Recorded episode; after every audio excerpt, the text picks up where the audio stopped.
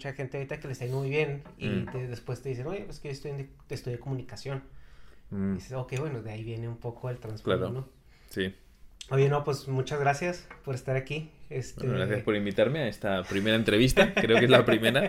Es extraño estar. Sí. Nunca había estado en una primera entrevista aparte de las mías.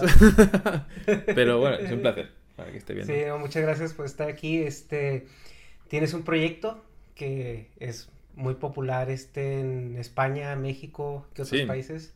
Bueno, sí, eh, no me gusta decir que soy, pero bueno, eh, soy youtuber. no, no me gusta decirlo porque considero que YouTube es una actividad más eh, de las que hago, pero sí, estoy ahí en un canal de divulgación sobre cultura y de enseñanza de idiomas del japonés. Y bueno, intentando educar o informar sobre lo que se vive en este país que estamos, que es Japón, ¿no? Sí. ¿Cuál dirías que es tu principal actividad? O sea, ¿qué, ¿a qué te dedicas Me dedico a la enseñanza. en enseñanza Enseñanza de idiomas o enseñanza de cultura. de cultura? Sí, pero es enseñar. Todo eso. Ok, entonces te definías como un educador, Mm, por sí. así decirlo. Docente, educador, facilitador de la información, puente entre culturas. Sí, son las definiciones que, que encuentro más acertadas. Y vienes de España. Sí, ¿De qué vengo de ciudad? España, de Barcelona. Nací en una ciudad, eh, bueno, que hace mucho tiempo que no piso, pero al menos por tiempo largo. Y llevo 13 años ya viviendo continuos en Japón, eh, sin abandonar nunca Japón. Y previamente habiendo visitado Japón varias ocasiones. Para mí, bueno, mi vida está entre dos mundos. Y pero sí, vengo de España. ¿Y cómo, es la, cómo fue la vida en, en España? ¿Cómo creciste? ¿Qué es lo que más Mm. recuerdas de, de tu infancia, tu adolescencia? Viviste hasta una edad adulta, ¿no? O sea, Mm. básicamente. Sí, hasta los 24 años, 24, 25, estuve, bueno, haciendo vida normal, ¿no? Fue terminar la educación, la universidad. Y eh, mi... recuerdo la infancia como ese periodo en el que estaba loco por vivir en Japón. O sea, para mí, el, mm, vamos, me quemaba el tiempo como que era un impedimento, ¿no? Porque cada vez que, cada año que pasaba era un año que estaba tardando más en, cumplir mi sueño, que en aquella época, aunque era muy difuso, era vivir en Japón. Ese era un sueño, o sea, es algo que es muy, muy ambiguo, ¿no? Porque vives en Japón y ¿qué haces? Entonces, desde niño era así como un propósito que tú Sí. tenías como vivir en Japón. Sí, lo ¿Y tenía qué era lo muy pequeño. que, lo que te llamaba la atención de, de Japón? ¿O qué es lo que se dice en Mm. España de Japón para que llame esa atención? En aquella época, en los 90, eh, nací en el 80, eh, por lo tanto, en los 90 era cuando tenía entre 10 y 20 años. En aquella época, bueno, el anime empezaba a, Mm. a ser muy popular, la animación japonesa, el manga. Y el anime y el manga muy diferente a lo que entendemos por animación de en aquella época la gente pensaba que la animación era para algo para niños. Eh, y empezaron a caer obras de Japón que eran realmente agresivas, violentas, diferentes, rebeldes, temas sociales importantes, que era, era impactante verlo en animación. Eran series eh, Evangelion, Macros. Evangelion Macros, bueno, el Macros era más de shonen, ¿no? Más de, bueno, pasión, esfuerzo, comunidad, unión, más tipo Naruto, One Piece, ¿no? Pero obras un poco más oscuras como Apple Seed, por ejemplo, o Pat Labor, Ok, esas, yo creo que esas series no, no llegaron a México. ¿De qué ¿no llegaron? Era el mundo apocalíptico, que era muy famoso en Japón, era como siempre terminaba el país hecho una mierda, ¿no? Destrozado, había monstruos que destrozaban el país constantemente. es un patrón, ¿no? O sea, Es un lo patrón. tienes a Godzilla Sí. o a Ultraman Sí. o a... Todo es era- destrucción y destrucción, y eso para un niño le encanta, ¿no? Que destruyan Sí, la claro. ciudad en cada Ajá. ocasión es maravilloso. Nunca piensas en que la ciudad tiene que volver luego a recuperarse, pero da igual. En el siguiente episodio siempre estaba todo otra vez limpio. y, a, y a destrozarlo. Y todo, Ya ¿no? O sea, está. ce- cero continuidad en las líneas temporales. Yo nunca pensé en eso, que podía haber un periodo de, de evacuación o de recuperación. No, no, no, da igual. Lo destruyen y ya está. Era un videojuego, ¿no? Se moría la misma persona todos los capítulos, ¿no? Sí, sí, sí. Y lo, lo impactante era ver ese mundo apocalíptico y a veces muy crudo, al menos a esa edad, en la que aparecía sangre, violencia muy explícita. Akira, la película de Akira, fue realmente impactante en el sentido de que había una filosofía detrás, algo que era incomprensible. Ese misterio de saber qué te están contando, no acabas de entender, porque tampoco te lo explican, pero está ahí. Intentas darle tus respuestas, pero no llegas porque no es lógico lo que te está diciendo. Entonces empiezas a pensar un poco, pues, eh, en ese misterio, ¿no? En eso, algo que quieres solucionar. Y creo que hay en la cultura japonesa, en el anime, en cosas un poco más banales, como Ranma, ¿no? Que eran series, bueno, más de... o Dragon Ball. Bueno, que es todo un culto Dragon Ball, pero la serie en sí era entretenimiento de un niño buscando... Eran menos oscuras y apocalípticas que las otras series. Y ahí empiezas a ver los misterios que, que, aparecen en las imágenes y que son atípicos, son exóticos. Y bueno, uno intenta como buscar respuestas, pensar, ¿por qué lo hacen así? Y en ese buscar respuestas fue en Japón donde encontré más misterios comparado con otros países. Tenía desde algo España. que ver, por ejemplo, el misticismo de, la cultura, porque bueno, en los 90 estamos hablando de una época donde el internet apenas empezaba. Era opaco, o sea. Era, te llegaba eh, lo que las mm. distribuidoras decidían que te llegara, ¿no? o sea, no era como ahorita que sale un, anime y si es popular lo estás viendo media hora después de que se hace un streaming ya subtitulado, ¿no? Entonces, en ese entonces era más difícil tener un contacto más relevante, ¿no? O sea, con, o más objetivo. Sí con la cultura. Entonces, es que también eso era un, el misticismo, el, el, Sí, eso le añadía incluso más misterio a todo, ¿no? Claro, él era... Eh, recuerdo una vez eh, cuando frecuentaba tiendas que vendían material en japonés en, en Barcelona, había muchas tiendas, porque la comunidad de japoneses que estaban, se habían trasladado para trabajar en la ciudad Barcelona, porque en aquella época había muchas fábricas, antes de que se fueran a China, y en los 90 las fábricas estaban en Europa. Luego se fueron a China y luego empezaron a irse a Latinoamérica también, ¿no? Las empresas japonesas, quiero decir. Había muchísimas familias, sobre todo viviendo concentradas en España, en la parte noreste de Barcelona. Muchísimas familias, 1500 familias había. Mm. Y eso, bueno, eran de paso, se iban en un año o menos, pero había ahí bueno contenido que ellos traían, ¿no? En sus viajes. Y había muchas librerías solo de japoneses y entraba ahí con un misterio increíble porque era descubrir un mundo dentro de la ciudad y no entendía nada.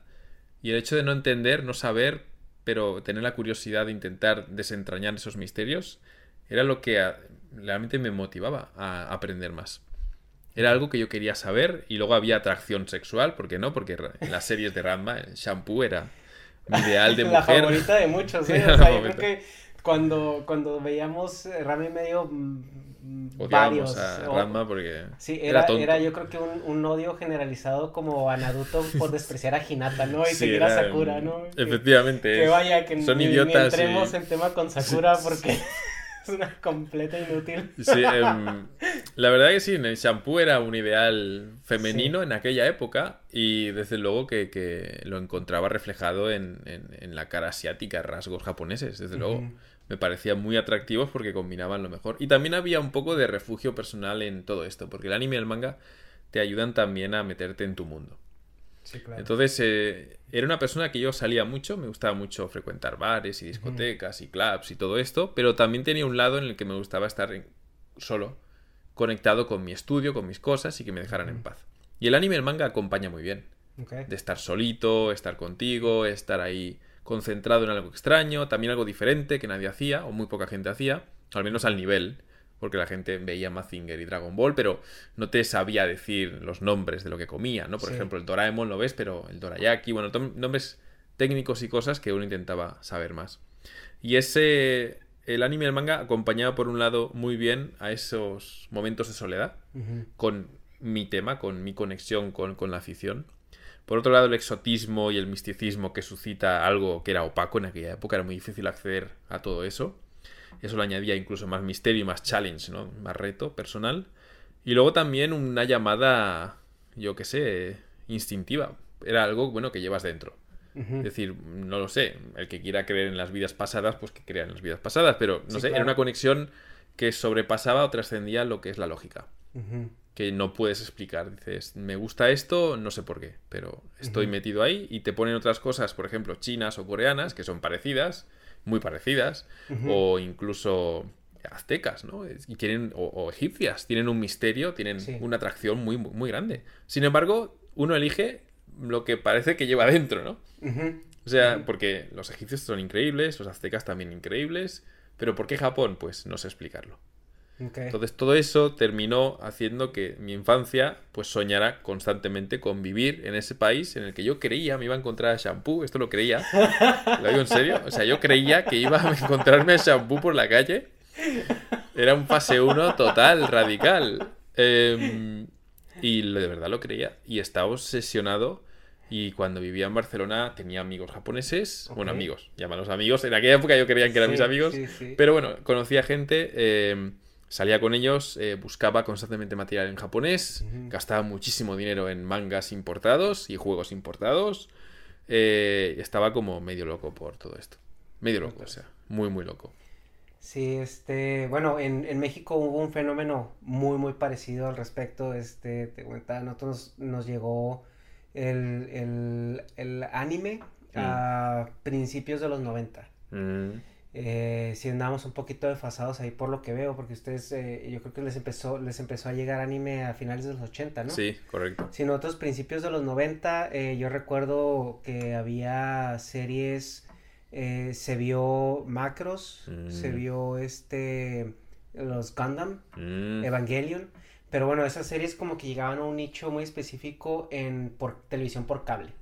Entonces a los que no teníamos acceso a televisión por cable, mm. tuvimos que esperar a, por ejemplo, Los Caballeros del Zodiaco, mm. que nos llegó con el intro español tan famoso.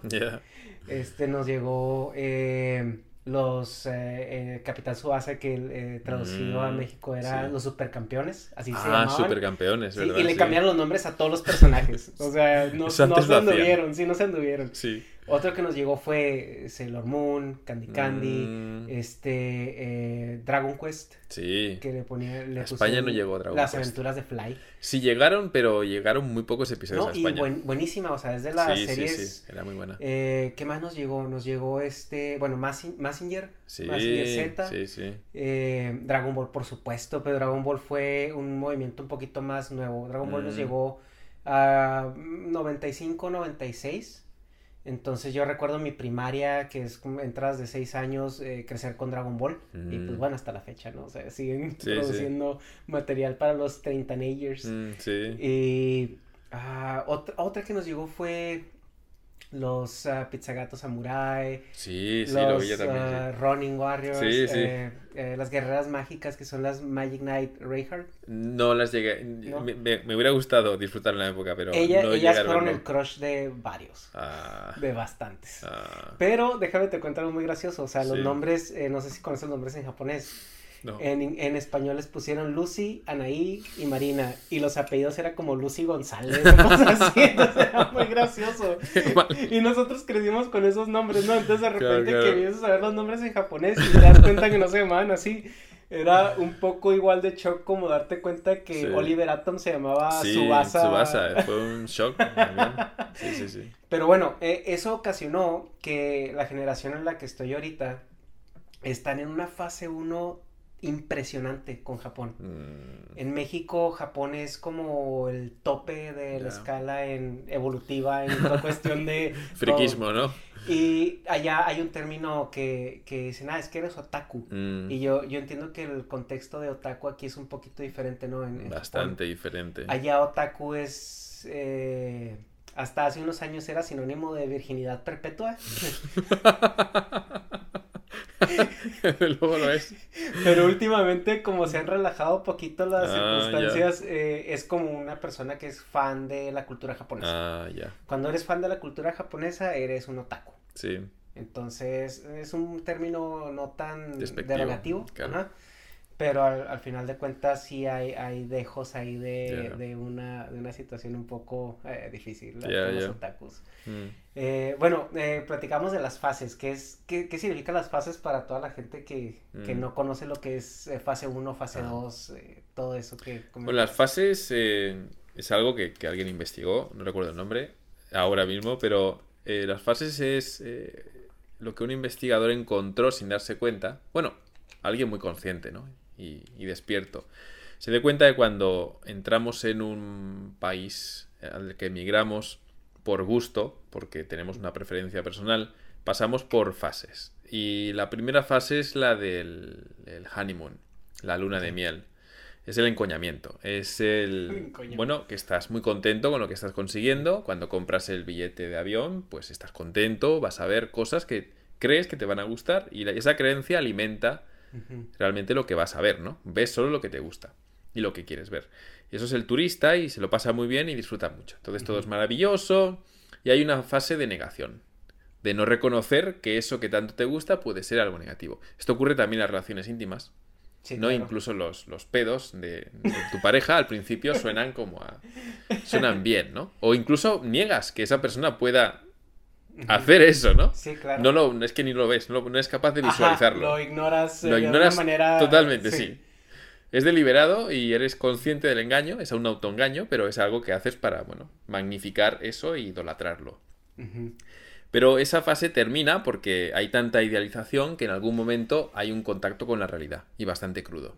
Pues es como comentan eh, psicológicamente, es un fenómeno, ¿no? Del enamoramiento, que son reacciones químicas, duran tres, si muchos seis meses, mm. y después empiezas como a despertar, a darte mm. cuenta de que tu pareja tiene fallas, tiene... Y es cuando mucha gente no se siente lista, ¿no? Y es cuando mm. cabe mucho la experiencia sentimental que hayas tenido relaciones anteriores, que sepas cómo funciona eh, la situación y, entender que, es parte de la maduración ¿no? del sentimiento. Eso es. Y está bien, la fase 1 es sana cuando es reconocida. Porque tú sabes que cuando conoces a una chica o un chico que te enamoras, sabes que al principio va a haber una intensidad mayor a la que luego va a venir. Y eso lo aprendes con la experiencia. Cuando has tenido ya 5 o 6 relaciones, ya entiendes que al principio hay más intensidad. Entonces sabes que lo que va a venir después es un relax o es algo más monótono. Y eso es bueno porque te anima a buscar otras, otros estímulos en esa pareja, ¿no?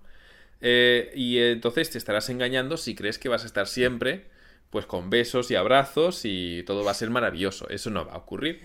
Pero la experiencia te ha enseñado que, bueno, es una fase que va a pasar, disfrútala, y ya está. Y luego habrá otras fases, disfrútalas. Pero el fase 1 no sano es ese que cree que todo es maravilloso constantemente. Que se va a encontrar champú en la calle. Sí, que se va a encontrar champú en la calle y que va a ser todo increíble. Va a llegar, le van a besar los pies, otro le va a bajar los pantalones, el otro le va a dar un masaje en la espalda y va a ser aquello maravilloso. No ha ocurrido, no lo has visto, pero si alguien te dice que eso no es cierto, te cabreas. Porque te están fastidiando de tu sueño, te están diciendo que eso que tanto te gusta es una mierda, ¿no?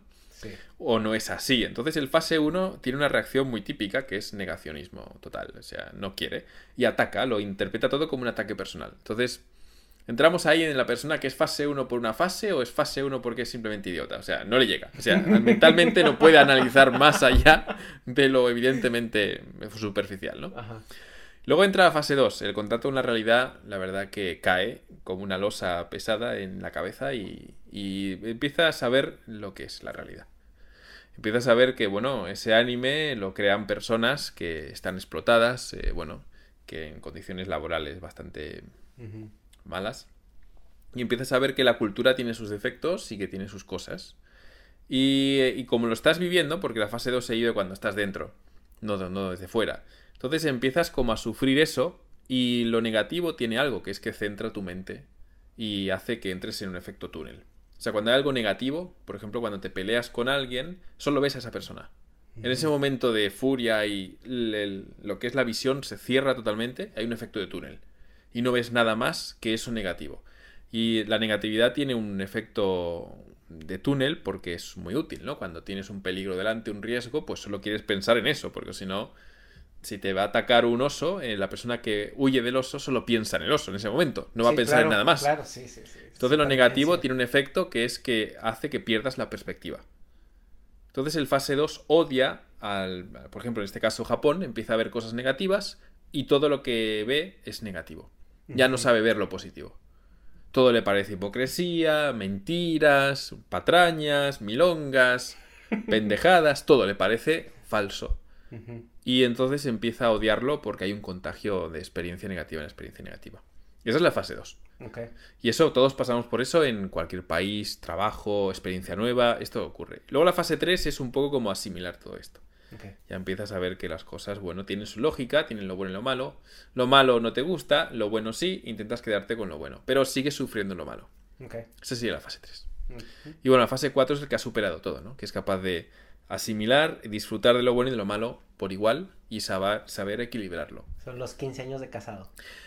Sí, efectivamente. Son los 15 años de casado. Sí, sí, sí. Es cuando dices, bueno, esto es la vida. No pasa nada. Ya estoy más contento con ello que sin sí, ello. Sí, sí, sí, sí. Efectivamente, efectivamente. Esa es una buena definición, sí. Ok, excelente. ¿Y cuál fue tu primer contacto duro con la mm. cultura japonesa? Porque para mí fue el bidet. Ah, el bidet ya. El primer contacto realmente duro, eh, bueno, fue, fue el tema de la amistad. Realmente tener como la conciencia de que esas personas que yo pensaba que eran amigos bajo mis estándares de amistad, no lo eran. Estándares hispanos. Estándares hispanos, o sea, un poco la cercanía, la, la, confianza, eh, el, bueno, el darle, mm, recordar experiencias y... Bueno, es un concepto diferente al que tienen en Japón, evidentemente. En Japón tiene un concepto más instrumental, más de estar contigo porque me ayudas a hacer algo. Y la amistad se entiende como una camaradería, más que una amistad. La amistad a nivel hispano la entendemos como esa persona en la que puedes confiar. Y puede haber algo malo o bueno, pero al final hay cariño, hay respeto, hay amor. Sí, sí. Pero en el concepto de amistad japonés no está eso. No, y la amistad hispana te enojas, te contentas, eh, te, odias mm. y, después te das cuenta que eres un mal necesario, ¿no? Y, vuelves, ¿no? O sea, que es mucho la naturaleza del hispano. Mm. Sí. Y el japonés es muy práctico en ese aspecto. Muy práctico. Realmente podríamos hablar de que usa a los demás. No es que lo use porque es así, o sea, el concepto de amistad ya desde un principio es muy instrumental. Entonces estoy con camaradas, realmente son como compañeros de, clase, más que amigos. Eh, un compañero de clase, diferencia de un amigo, sería como aquel que, bueno, por estar en el mismo grupo, pues le puedes pedir el, lápiz, por ejemplo, el bolígrafo, y tienes la confianza de que puedes pedirle esas cosas. Pero no le vas a pedir que te escuche cuando tengas un problema. No le vas a pedir, no sé, que si un día estás de un poco de mal humor, pues bueno, te permites el lujo de ser no tan formal como siempre, o hacer bromas pesadas, eh, porque sabes que, bueno, eh, aunque hagas una broma pesada, el hispano normalmente piensa, entiende que la otra persona le quiere por lo tanto, jugamos con esa base de, bueno, me harás lo que me, hagas lo que hagas, te quiero, ¿no? O sea, te aprecio un montón. Bueno, estas cosas las haces, pero en el fondo eres una buena persona, ¿no? Sí, el, trato entre amigos hispanos es, entre más te quiero, es inversamente proporcional. es verdad, es verdad. Y si te quiero mucho, eres un animal, si te quiero poco, eres señor. Sí, sí. En Japón no encuentras ese concepto. Es mucho más protocolario. ¿no? Sí, protocolario. Entonces, si te propasas y, bueno, haces bromas pesadas, realmente eso va a hacer un mella en la relación. A terminar abriendo brechas que no van a saber luego eh, cerrar. cerrar. Y, el, y para cerrarlas nosotros usamos el pegamento, que es el cariño y el aprecio y el apego y todo esto, pero ellos no usan eso como pegamento.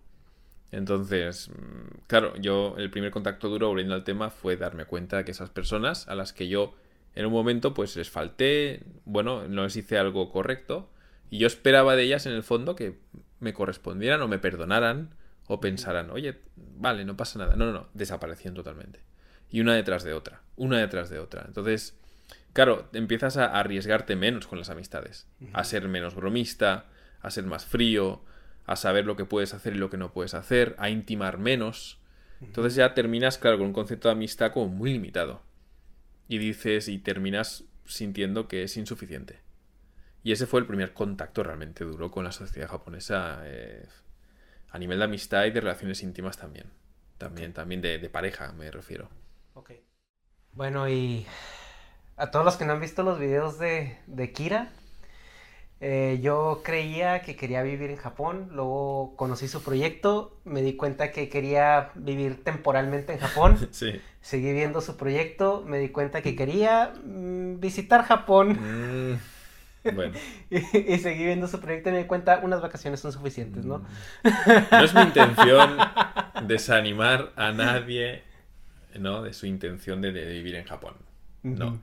Solo de aportar información que yo creo poca gente hace. Hay, hay más gente que te habla de lo maravilloso que es y no tanto de lo que realmente te puedes encontrar. Mm, ya veo. Mm, entonces yo estoy ahí, bueno, añadiendo un poco mi forma de verlo y, y aportando, no intentando desanimar.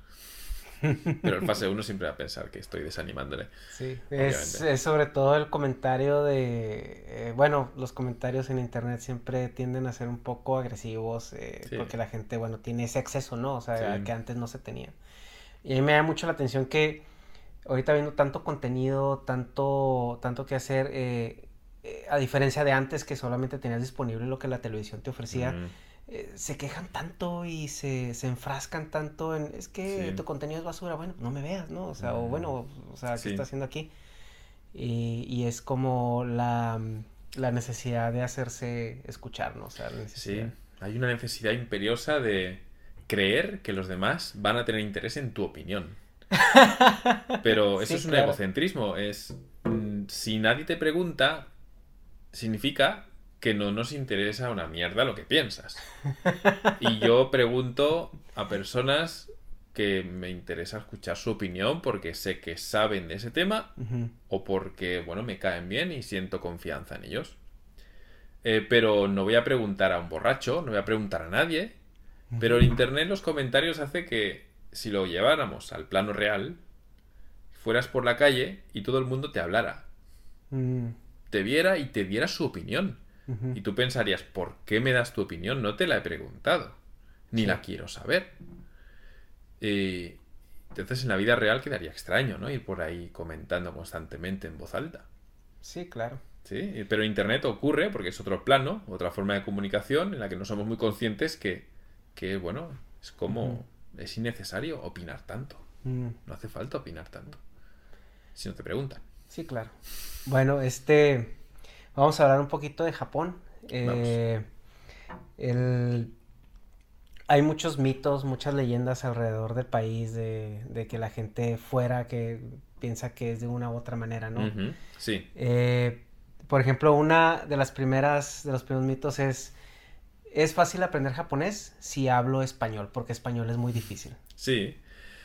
Bueno, tiene parte de mito, eh, porque los mitos simplifican la realidad, eh, es verdad que hay más facilidad o se reirán menos cuando un hispano con el español de, base eh, pronuncie. Será más fácil, inteligible y más accesible. Pero de ahí, por la pronunciación, pensar que el idioma es más sencillo, eh, lo es cuando lo comparamos con el chino. El chino tiene cinco tonos para cada sonido, fonema, por lo tanto aprendes una A de cinco formas distintas y empiezas a... Bueno, es otro, otra dimensión del idioma que no manejamos en inglés, en español ni en nada. Los tonos en el chino son muy complicados, requieren un hábito y una costumbre y una habilidad eh, fonética que no tenemos. Por lo tanto, la persona que estudia japonés y luego chino dice japonés es mucho más sencillo. Porque la pronunciación no tengo que aprenderla de la misma forma. ¿Y la cuestión de la gramática, cómo la comparas con el español? Eh, la gramática del japonés está, comparado así con términos de una forma muy sencilla, está todo al revés.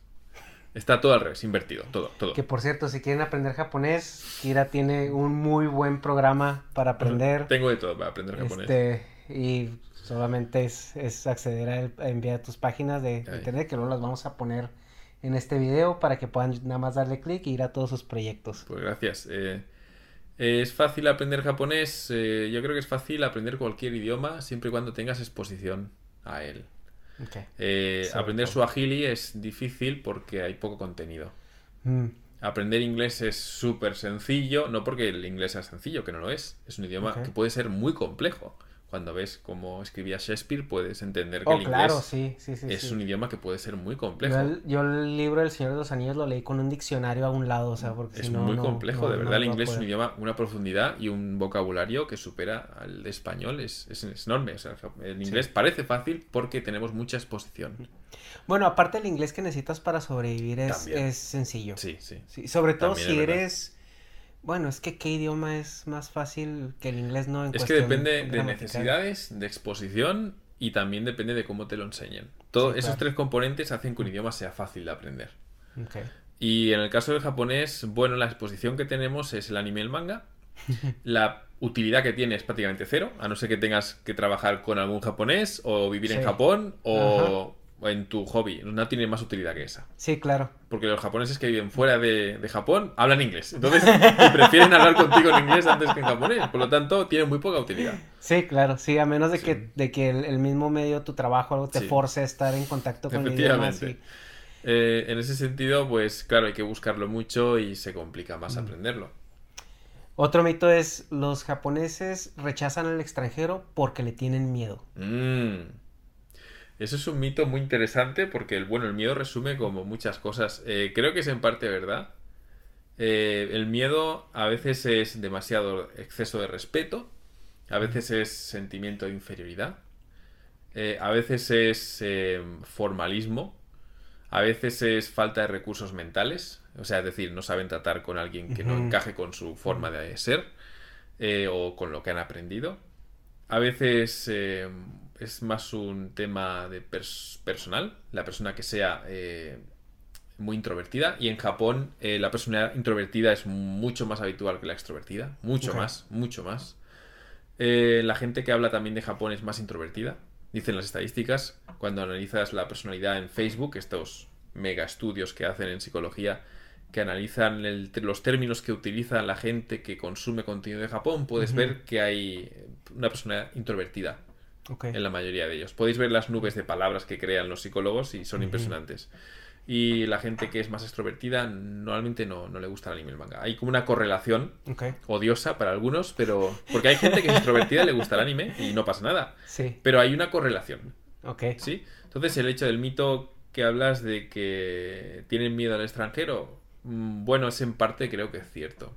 Y será también cuestión de protección de cultura, como que no les gusta que se contamine sus usos y costumbres. Mm, ahí diría que es el pensamiento más nacionalista, sí, que lo ve así. El japonés más nacionalista piensa que su cultura es incompatible con otras. Oh, ya O sea, partimos de esa premisa. Y por lo tanto creen que el contacto con otra cultura es perder la tuya y contaminación negativa. Por lo tanto, al japonés le cuesta mucho ver que de la hibridación sale algo positivo. La gente mm. piensa que hay más pérdida que ganancia. Y de ahí viene el japonés nacionalista es racista, es xenófobo.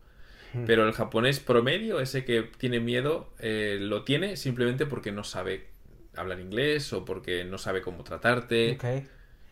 Mm, tiene más a la inseguridad sí, es inseguridad natural de, la, persona. Y si se le sumamos a eso, que es una persona introvertida, pues incluso más, ¿no? Más lejanía pone con el extranjero. Otro mito, todos los japoneses son delgados.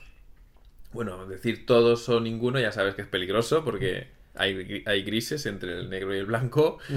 Em, eh, todos son delgados, no... Hombre, sí, estamos en Japón y ya lo has podido ver. Sales a la calle y puedes ver a gente que es un poco gruesa. Bastante variedad. Sí, hay mucha variedad. Pero el promedio, lo que es más habitual, y pues son cuerpos menudos, eh, gente que, bueno, con grasa o con barriga, pero no tanto como en nuestros países. Entonces es una cuestión más de ver menos, mucho menos, que no pensar en que no existe, ¿no? Y eso tiene que ver eh, con la dieta, mm. con la genética, o es una, es una combinación de, todo. Es una combinación de varios factores. Eh, los médicos aquí explican el tema de que eh, el cuerpo japonés por genética le cuesta mucho engordar y cuando engorda cuando se pone muy grueso, enferma con facilidad. Por lo tanto, un japonés gordo lo pasa peor que un estadounidense o un mexicano con el mismo tamaño. Entonces, si tú cuando tienes acumulas grasa te cuesta moverte, eso en un cuerpo japonés le cuesta moverse el doble. Entonces enferman más. Y esto lo explica un médico bastante conocido eh, que dice que es por el tema de la alimentación.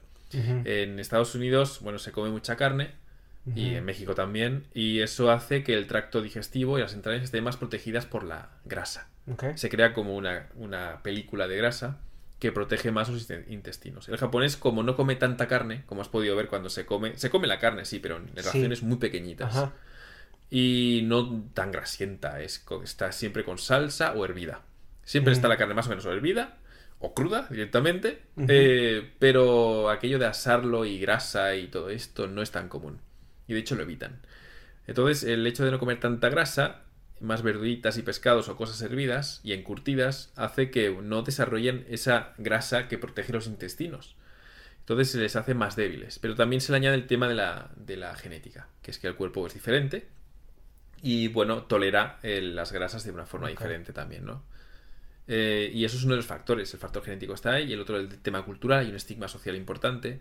La gente gorda lo pasa muy mal a nivel social. Quiero decir, si estás gordo y vas a buscar trabajo, no te lo van a dar porque a lo mejor puedes hacer el trabajo, pero pensarán que por estar grueso no puedes controlar tu cuerpo, por lo tanto no pueden eh, responsabilizarte de nada, ya que piensan que eh, no vas a ser capaz de responsabilizarte de algo si no, si no tratas bien ni siquiera tu cuerpo.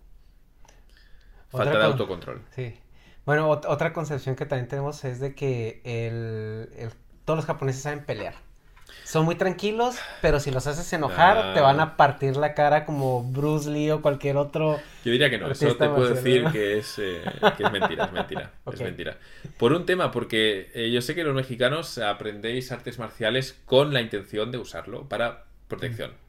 Sé que hay mucha gente en México que eh, aprende para protegerse el, self-defense, ¿no? O sea, pero en Japón es simplemente una afición más.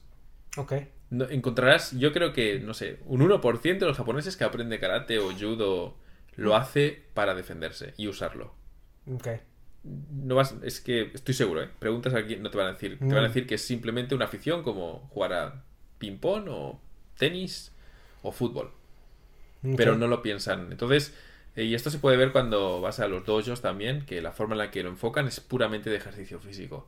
Ok. Y si vas a dojos en España, por ejemplo, la gente se ve peleando. Es como voy a utilizar esto como para pelearme y golpear y todo esto. Pues eso puede ser en este sentido categórico de decir que no.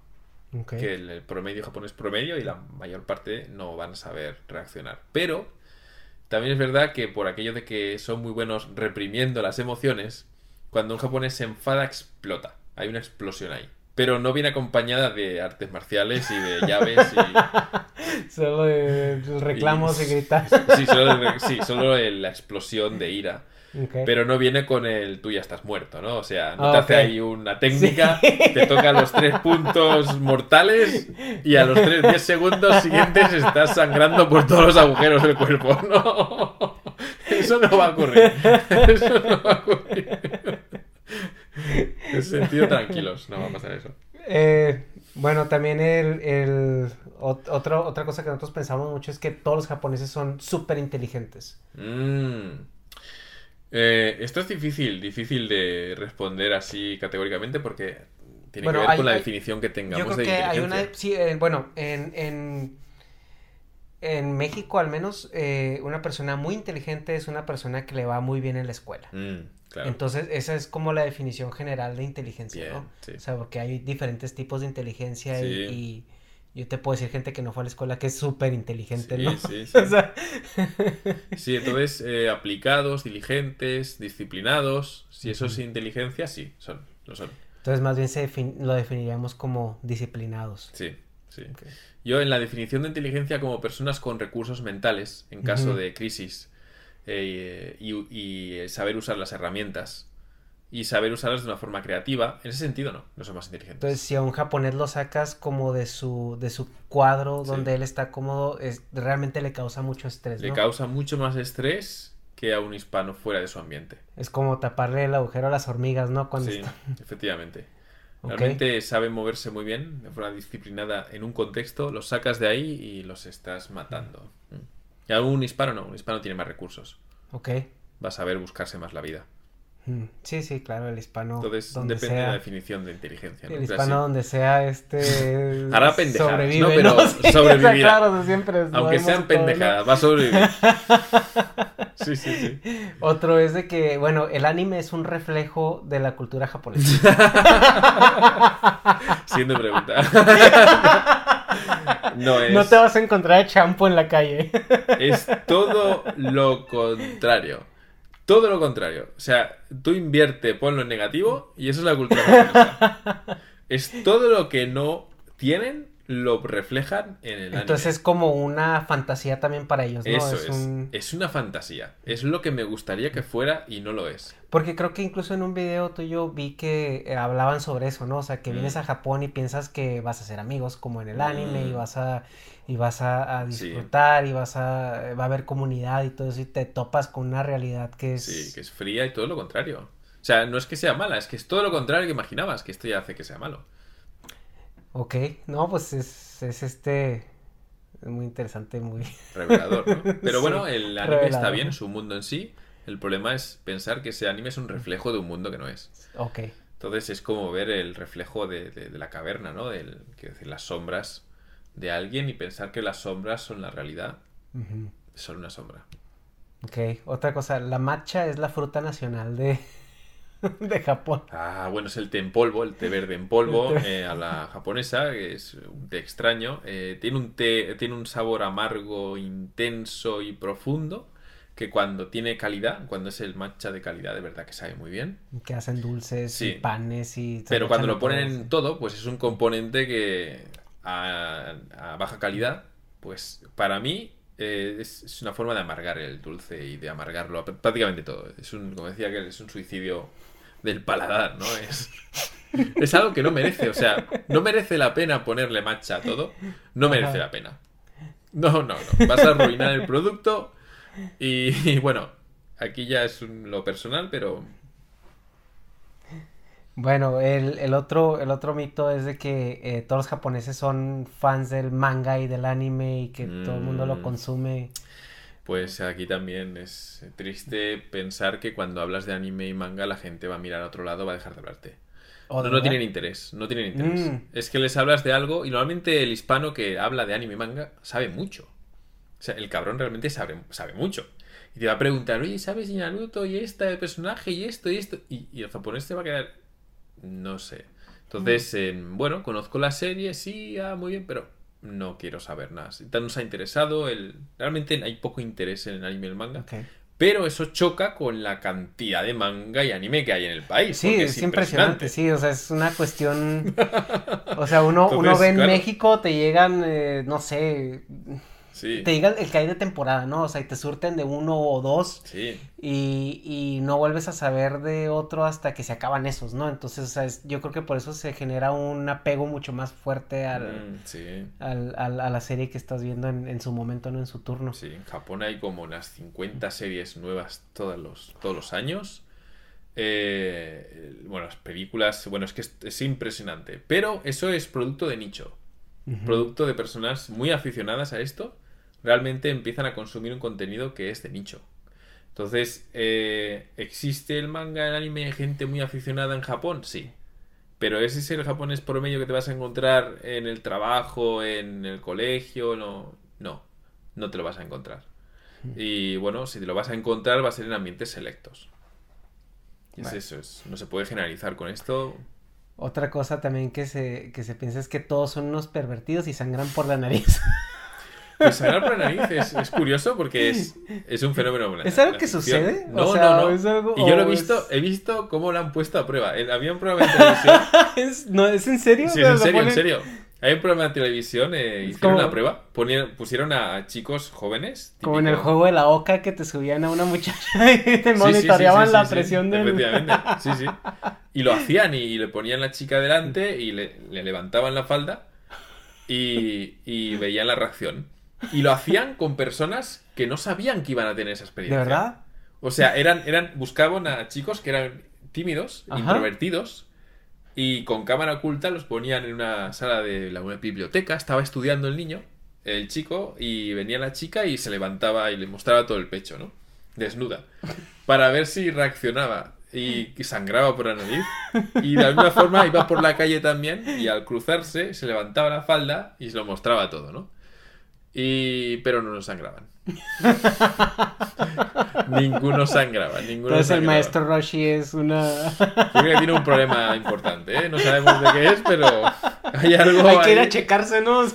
pero hay gente que sí que tiene las venas, los capilares como muy débiles y sangra con facilidad, pero creo que no tiene que ver, o sí, con la tensión, ¿no? Con la subida de tensión, yo qué sé. Eh, bueno, la mayoría de la gente no sangra cuando ve eso. Oye, también eh, es cierto que el japonés es extremadamente amable al punto de rayar de que no se enoja, no te mm. discute, o, o, es, o tiene más que ver con una cuestión como de que fueron educados y es más hipocresía que... Mm, es difícil etiquetar de hipócrita a una costumbre, ¿no? Creo que la hipocresía hablamos cuando una persona a nivel individual te da a entender algo que sabe que no es así, ¿no? Es decir, te está mintiendo. A nivel cultural es una costumbre más Y la costumbre, el protocolo japonés, la conducta normal en la sociedad, consiste en diferenciar muy bien lo que los demás que no te conocen ven y lo que los que te conocen en un ambiente íntimo pueden ver. Hay una diferencia muy clara en lo que está fuera de ti y la gente que tú reconoces que está en tu círculo. Esto ocurre en todos los países, todos tenemos confianza más o menos, más o menos con, depende de la persona. Con tu jefe tienes menos confianza que con tu pareja, evidentemente. Con tus amigos, con tus compañeros. Manejamos siempre diferentes niveles de confianza, ¿no? Pasa que en, Japón la, la, diferencia que hay entre la confianza que tienes con alguien que no te conoce y alguien que sí es muy grande. Es muy grande. Y entonces el, cuando alguien no conoces a alguien utiliza, y es mayor que tú, porque hay jerarquía también, y está en una posición superior a ti y vive en un lugar donde sabes que, bueno, es gente de más nivel o de menos, entonces tu, la información que tú manejas en el trato con esa persona es mucho mayor.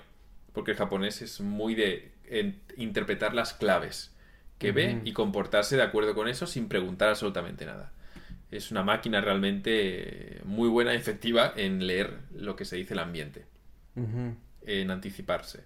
Y entonces, claro, ella aplica las normas de cortesía aprendidas durante mucho tiempo que dicen que las personas que no forman parte de tu círculo, pues muestra total, no reacciona para complacer constantemente.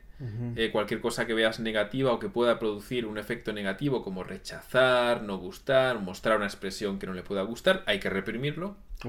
Entonces llegamos a un, llegamos a un trato que realmente, bueno, es como eh, la conversación que tenemos en un ascensor, ¿no? Sí. Es constantemente. o sea, entras y, oh, qué buen tiempo hace, ah, qué buen tiempo hace. No, es, ah, ah, ¿cómo está? Muy bien. Es así. Ok. Entonces no llegan a contarte cosas porque no quieren eh, desagradarte. Mm. Eh, y luego en la intimidad es totalmente lo contrario. Es totalmente lo contrario. Y la intimidad uno podría pensar que, bueno, si se reprimen tanto con la gente de fuera, luego con la gente íntima pues, serán auténticas fiestas de emoción y, ¿no? Porque todo lo que reprimes luego sacas por otro lado. No, no. luego el japonés en la intimidad normalmente eh, es bueno con el, con el cabreo.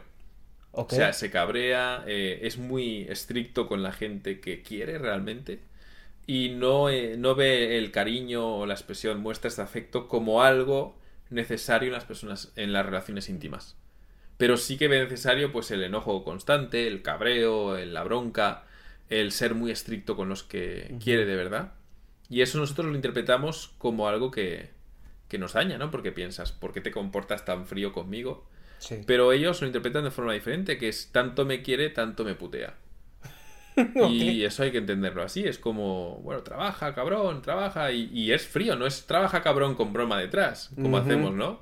Como, cabrón, ven, no paras de trabajar. No, no, no, es realmente un enfado. Es, trabaja, cabrón, ¿qué haces? ¿no? Y no entiendes por qué se. ¿Cómo, ¿Cómo, el japonés disciplina a, sus hijos? Porque, bueno, todos sabemos que en México. las mamás tienen una puntería con la chancla impresionante. o sea, es increíble. Pero en, en Japón es, es, una disciplina física o es más como es física psicológica. es física y psicológica. Es muy ambiental. Eh, es difícil. Es una pregunta que yo no sé, no, no puedo responderla. Eh, conocí a un chico colombiano que, doctor, que se dedicaba a investigar esto. Y no llegó a que yo sepa una respuesta concreta. O sea, su investigación consistía en identificar claves de cómo disciplinar para llevarlo a otros países y hacer aplicar eso en su educación en su país. Pero no llegó a algo que él pudiera identificar a nivel controlable. Es que es algo más cultural, ¿no? Cultural. porque, por ejemplo, pero no sabes dónde. En México, eh, lo que comentábamos en alguna ocasión de mm. que eh, o sea, tu, tu mamá te, te, reprime, a lo mejor requiere el, el, el, el, golpe, el nalguearte o el, el darte cintarazos, pero, pero al final del día te abraza o te apapacha mm. o entonces como que te hace la conexión emocional mm, con la con, con, tu percepción sensorial, ¿no? Y pero al final de cuentas se entiende como que hay amor detrás de eso o, hay calidez, ¿no? Sí. Pero tampoco no hay una instrucción directa, ¿no? Sí, ajá. Quiero decir, no hay alguien diciéndote esto va a ser así. Por ejemplo, ¿cómo enseñas a alguien a ser bromista? Sí, es cuestión, lo vas aprendiendo. Lo vas aprendiendo por lo que vives, pero no podemos identificar, bueno, si haces esto y esto y esto, terminarás siendo un bromista y diciendo cabrón y... No, ¿verdad? Sí, es, algo, incluso referente al núcleo familiar, ¿no? O sea, dependiendo se ve que mucha gente que tiende a ser bromista es porque tuvo un tío que es muy bromista o un papá que fue que era muy muy atinado no o sea mm. en, en, sus... no se puede exportar no realmente cuesta mucho identificar un protocolo. Entonces este investigador mm. no logró identificar ese protocolo no de cómo se puede convertir a alguien en una persona mm. disciplinada. Hay normas en psicología tenemos muchas formas de disciplinarnos pero es más para adultos y cosas y costumbres que bueno son hábitos terapéuticos eh, eh, bueno, correcciones terapéuticas. Pero lo que es a nivel cultural al niño, de decir ponen esto y se convertirá en una persona disciplinada, es difícil identificarlo en, Japón. Es difícil en. Es difícil. Es un tema muy difícil de responder. Por lo tanto, no, no, no sé responder a este tema, no. Es difícil. Tú tienes un proyecto, a ver, háblanos un poquito y ahora sí de ti, de tu proyecto, de... Bueno, mi proyecto, mi proyecto es, es está muy centrado en, la educación en la docencia en divulgar eh, aspectos que yo creo que son importantísimos para el emigrante hispano en Japón. Mi centro de estudio, aunque no soy investigador para nada, soy aficionado a la cultura y soy profesional de la docencia, pero en cuanto a investigación soy aficionado. Mi objeto de estudio principal es el emigrante. Me interesa mucho la mente del emigrante, los procesos por los que pasa, y tengo, bueno, proyectos en, de divulgación en YouTube, los vídeos que, podéis ver, consisten en analizar la psicología del emigrante en Japón, sobre todo hispano, sobre todo. Y me gustaría eh, seguir por ahí, lo voy a seguir haciendo, y enseñando también japonés de una forma que yo creo que es práctica y comunicativa y funcional y todo esto y uniendo cultura. Realmente, aunque la persona que ve mi canal puede pensar que estoy abriendo una brecha entre las culturas, pero para poder... Está siendo un objetivo. O sea, valga, lo que mm, pasa es que la gente no tiene... Es fenómeno psicosocial. La gente no tiene acceso a esa crítica objetiva. O sea, ellos nada más viven en fase 1, entienden que Japón es lo mejor que les puede haber pasado y y cuando llega alguien y decirle, oye, es que esto sucede, ¿no? O sea, y es una crítica objetiva, la gente tiende a rechazar su construcción mental al respecto, ¿no? Sí. Y mi proyecto consiste en, en eso, en educar, eh, bueno, o en proporcionar información que en un momento eh, puede interesarte. Al fase 1 no le interesa para nada a mi canal, obviamente. Pero ese fase 1, cuando viva en Japón, eh, le interesará a mi canal le va porque lo sé por experiencia, me lo contáis, quiero decir, me decís, yo antes era en fase 1 y antes he vivido en Japón y empecé a entender tus vídeos. Esto es lo que me, la crítica que me viene más eh, común es, eh, ahora entiendo lo que dices. A mí lo que me ayudó mucho a, también a entender tus vídeos es la relación que yo tengo porque yo también vivo fuera de mi país. Y tengo ya ocho años fuera de mi país. Entonces, mm. a pesar de que estoy tan cerca, eh, sí, sí siento esas diferencias, esa, esa falta de calidez, ¿no? Entonces, cuando yo veo tus videos y veo, veo desde ese punto de vista como un expatriado, mm. entonces digo, va, o sea, si aquí es difícil allá, por toda la diferencia cultural y las barreras que la misma cultura te pone como extranjero para involucrarte, entonces es difícil, ¿no? O sea, porque en Estados Unidos tienes comunidad hispana. Sí. Y mucha, y aquí es más limitada. Sí. Es verdad, en Japón eh, hay más barreras en este sentido, pero son del mismo color que también están, pues, para un hispano de Estados Unidos, desde luego. Desde luego. Y bueno, más o menos, pues mi proyecto se centra exclusivamente en, documentar esto y en enseñar japonés y en cerrar un poco el, eso, el bridge, ¿no? hacer el, gap que hay entre las culturas. Y para cerrarlo hay que primero tener conciencia de lo que hay. O sea, si no identificas los problemas que tienes en tu vida, ¿cómo puedes solucionarlos? Por lo tanto, el hecho de negar que existen es una invitación a no solucionarlo nunca. Y es el primer paso, el reconocimiento de quién eres y de la situación. Y luego aplicación de, métodos que pueden ayudarte a solucionarlo. Sí, bueno, Valga, tu canal de, de, YouTube, los videos que subes ahí en referencia a la cultura es como, por ejemplo, cuando un inmigrante hispano le dice a un, a un, a un hispano que piensa inmigrar a, Estados Unidos que, oye, sí hay oportunidades, mm. pero tienes que trabajar por ellas. O sea, mm. no, no, llegas a recoger el dinero a paladas, no vas a ganar en dólares. Y, O sea, es un trabajo fuerte, mm. dedicado, y es la realidad que también mucha gente se resiste, ¿no? Es que voy a ir a Estados Unidos y me va súper bien. Y, y, y, tu canal es algo parecido, te muestra una realidad. O sea, te dicen, en Japón puedes hacer esto, vas a estar bien, pero este es el coste, ¿no? O sea, que vas a, que vas a pagar por, por esa comodidad. Eso, que has apuntado es súper importante porque todos pensamos que, no sé por qué, es un... ¿No? Es algo como un escape a la realidad. Pensar que en otro país va a ser más fácil, cuando en realidad hay más elementos que pueden complicarte. Claro. Entonces, eh, no, no puedo ser famoso como mangaka en México, pero sí en Japón. Mentira. es más fácil ser un mangaka exitoso en México, y no es broma, en, que en Japón. es mucho más fácil ser un manga exitoso en México que en Japón. Así que hagan sus cómics en México. Sí, lo digo en serio, lo digo en serio. Eh, y conozco, soy consciente de lo que estoy diciendo. Eh, no sé por qué entendemos o creemos que va a ser más fácil en otro país. es que ¿De dónde viene? No, o sea, es No, pienses que cuando llegues va a venir shampoo y te va a bajar los pantalones y te va a hacer un favor. No, no existe, no está, tranquilo. Vas a venir a Japón a hacer sushi, ¿no? Sí, no, eh, que no va a ocurrir, no te van a echar las flores en el suelo y decir bienvenido, te estábamos esperando, dame tu amor, que no tenemos. Que no, no van a ser ni como en el anime, de hay comunidad y fuerza y todos juntos y unión, amistad. No, eso tampoco está. Es pues que también eh, se va hasta el punto de que no te puedes meter en problemas de la misma manera. O sea, también. porque, por ejemplo, en México tú sabes que si, bueno, eh, también tú en España, ¿no? O sea, en, tu lugar de origen, por así decirlo, porque nunca dejas de ser de esa parte. Sí. Eh, si te metes en problemas con la policía, con esto, ah, o sea, no es lo mismo que meterte en problemas, ¿verdad? O sea, entonces Aquí estás hasta condicionado. O sea, por, y sobre todo en Japón, o si haces algo, bueno, en Estados Unidos ahorita es igual, o peor. Mm. Si haces algo malo, ah, te apuntan latino, y aquí, ah, extranjero, mm. es, el inadaptado, esto. Y, y, mucha gente también no entiende que tienes que vivir con eso. Sí, y no lo entiende porque no ha podido vivir. Claro, estando en tu país hay cosas que no has podido vivir. Y para eso está mi canal, para contarte lo que no has podido ver en tu país y que cuando vivas en Japón lo vivirás. ¿Y son experiencias personales? Sí, pero la subjetividad, la psicología estudia la, subjetividad. Y, pero hay estadísticas y normalmente las personas no somos tan diferentes. Es decir, hay un rango de diferencia importante, pero hay puntos en común que nos identifican y nos unen como personas, ¿no? Sí. Eh, entonces, eh, hablamos de fenómenos subjetivos, pero generalizables, porque como seres humanos, más o menos pensamos igual.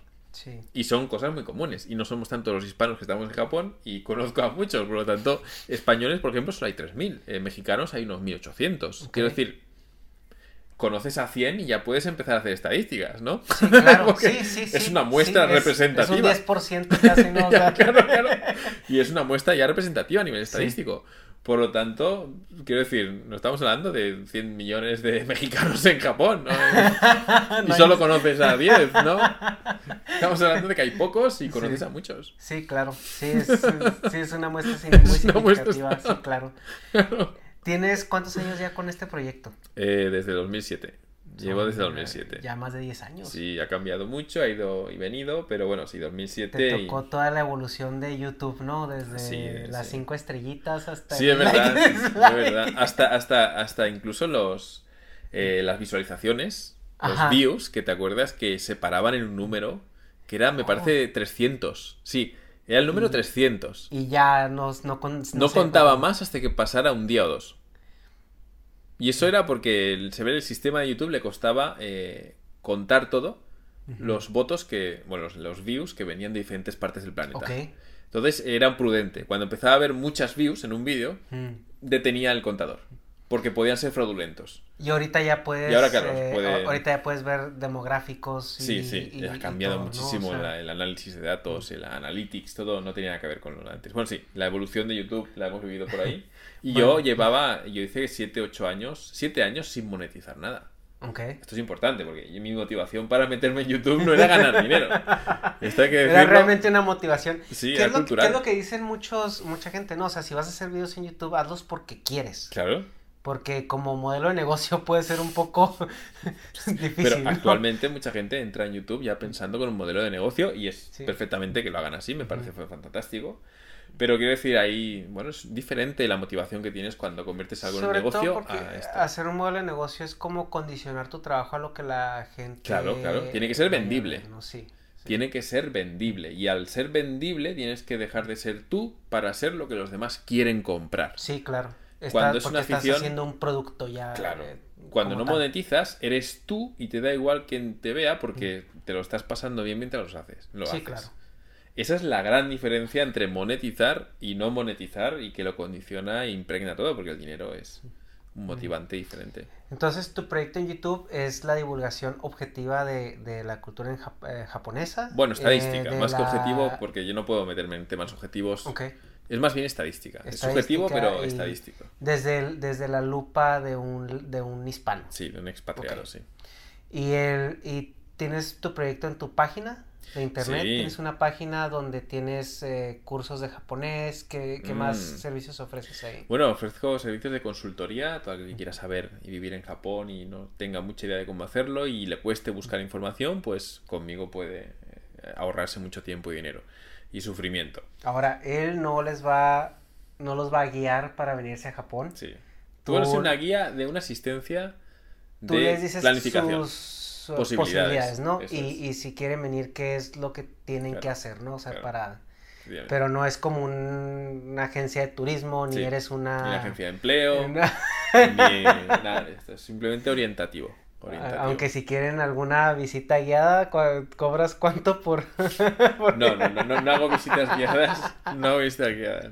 Amigos sí, pero no, cobrando por ello, no. Muy bien. Eh, todos tus videos de eh, tu programa de, de idioma están... Los tienes en la página, pero también están, o sea, son, por, son en base a la plataforma de YouTube, ¿no? Sí, todo está en YouTube publicado de forma gratuita, eh, pero el acceso es mucho más sencillo desde la página mm. web porque está todo filtrado y está estructurado. En YouTube no hay estructura, es difícil ver orden en los vídeos, los playlists están ahí pero se actualizan, cambian, desaparecen, es difícil organizar. La página web está todo organizado. Ahora, con tu programa de idiomas, me imagino que tienes diferentes niveles, ¿no? O sea, tienes ah, mm. el, nivel donde, bueno, eh, con esto puedes venir a Japón una semana y no sufrir, o, mm. luego tienes el nivel donde con esto puedes consumir material en japonés. Ah, no, no llega a esos niveles. Yo tengo, tengo, tengo los niveles que tengo ahí y tengo bastantes, pero están hechos para reforzar. O sea, cuando estás estudiando en tu escuela de japonés y no entiendes vienes a mi página y solucionas las dudas. Tengo cursos estructurados, pero no, no ayudan, no, no hay un programa de ejercicio, clase, práctica, sino que son solo recursos que uno puede utilizar como si fueran libros. Ok. y yo tengo cursos también que doy yo personalmente, pero bueno, esto solo lo recomiendo a gente que conozco, porque soy solo una persona que hace esto y no puedo enseñar a más de 10 a la vez, es muy poquito, así que... Sí, claro. A ser que tengas mucho, mucho interés, no me preguntes, no te quiero enseñar. Para que vayan viendo la respuesta, no es muy directo. Muy pero, el, el, tema de los no, cursos, cierto, hay muchos niveles y, y son clases de refuerzo. Refuerzo.